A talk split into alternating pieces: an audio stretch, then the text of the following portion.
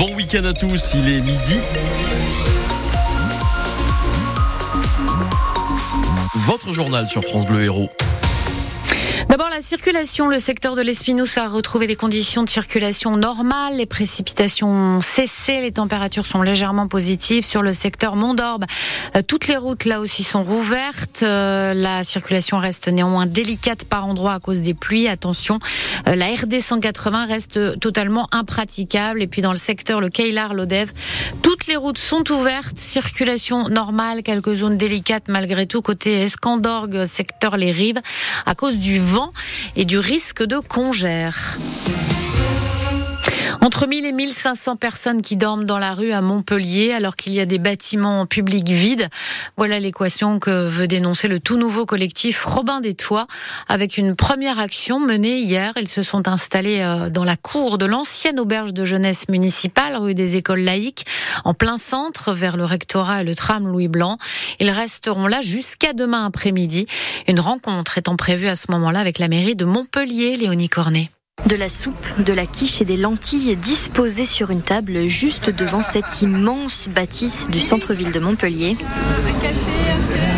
De quoi beaucoup aider Vermine qui dort dans cette rue depuis 4 ans et découvre l'existence de ce lieu. Je fais la manche dans cette rue, mais j'étais même pas au courant qu'il y avait un, bâtiment euh, municipal vide euh, qui aurait pu être proposé euh, comme logement d'urgence par exemple. Des années qu'il est à l'abandon alors que ça se bouscule dans les centres d'accueil d'urgence. On sait que c'est complètement catastrophique. C'est ce que regrette Cécile Casagrande du collectif Robin des Toits à Montpellier. Malheureusement, je pense que c'est assez banal la situation qu'on vit à Montpellier.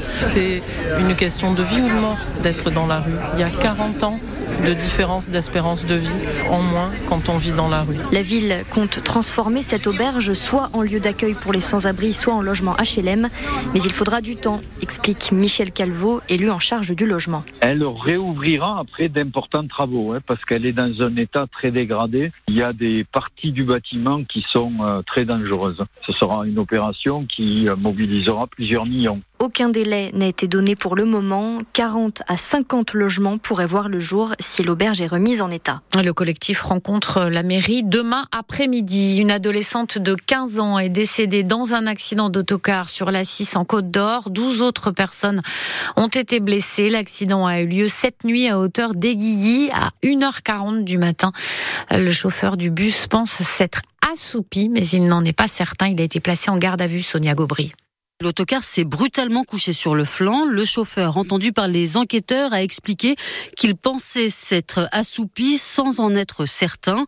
Le véhicule est parti des Andelys dans le département de l'Eure et devait rejoindre Saint-Léger-les-Mélèzes dans les Hautes-Alpes. Il transportait 51 personnes, dont 41 enfants âgés de 5 à 15 ans. Le bilan est donc d'un mort, une adolescente de 15 ans, vous le disiez.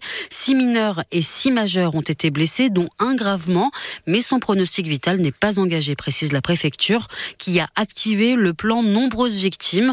Un important dispositif a été engagé, 70 pompiers et 43 engins. Les non blessés sont pris en charge par une cellule d'urgence médico-psychologique. Les préfectures de Côte d'Or et de l'Eure sont en train d'organiser leur rapatriement.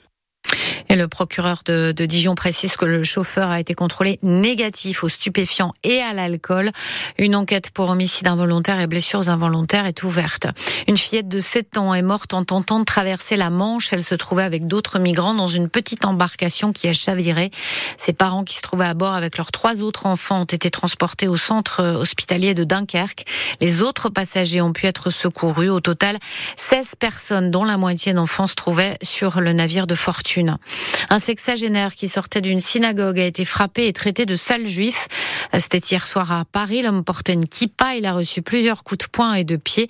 Gérald Darmanin dénonce une agression antisémite et un acte inqualifiable. Une enquête est ouverte.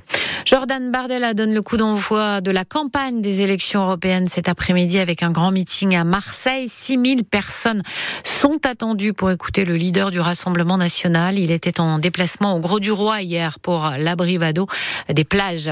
On vote à Maroussan aujourd'hui pour élire un nouveau maire. L'ancien contesté par une partie de la majorité, de sa majorité, n'était plus en mesure de gérer la commune. Il y a deux listes, dont celle du maire sortant.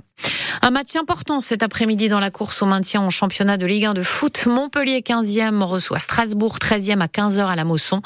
La rencontre est à suivre dès 14h30 sur France Bleu Héros avec Bertrand Queneut et Benjamin Psaume. Les Alsaciens restent sur trois défaites et six matchs de suite sans victoire. De son côté, Montpellier a pris une gifle au Vélodrome dimanche dernier, défaite 4-1 face à Marseille.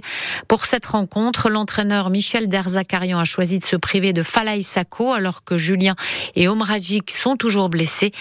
Wabi Kazri en revanche est de retour dans le groupe. Et puis il y a aussi euh, la paillade qui peut compter sur quelques hommes en forme. C'est le cas d'Issiagassila. On peut compter sur lui malgré une première partie de saison compliquée, notamment due au décès de sa mère en fin de saison dernière. Franchement, oui. Là, ça, ça a vraiment joué sur, sur, sur moi. Physiquement, ça c'est un. Mental, je vais dire comme ça aussi. Et voilà, parce que je, je m'attachais beaucoup à ma mère. Franchement, ça, ça, ça, ça, a beaucoup joué sur moi. Et le moment d'oublier tout ça, c'était hyper, hyper compliqué pour moi. Et voilà, donc du coup, et quand je suis parti en stage, j'ai pensé toujours à ça. Parce que j'aime trop ma mère et c'est quelqu'un qui, qui était là pour moi. Le moment difficile, et aujourd'hui, voilà, elle n'est pas là. Mais je sais que là où elle est aujourd'hui, toujours, elle me regarde, elle est fière de moi. Parce que je l'avais promis que ben voilà, je vais devenir quelque chose. Isiaga Silla qui bien sûr est devenu quelque chose. En tout cas, elle jouera euh, à cet après-midi à 15h. Montpellier-Strasbourg à suivre sur France Bleu Héros dès 14h30. Les Montpelliérains traversent le Vidourle ce soir à 19h pour le derby de Hand, le MHB euh, troisième et Nîmes septième.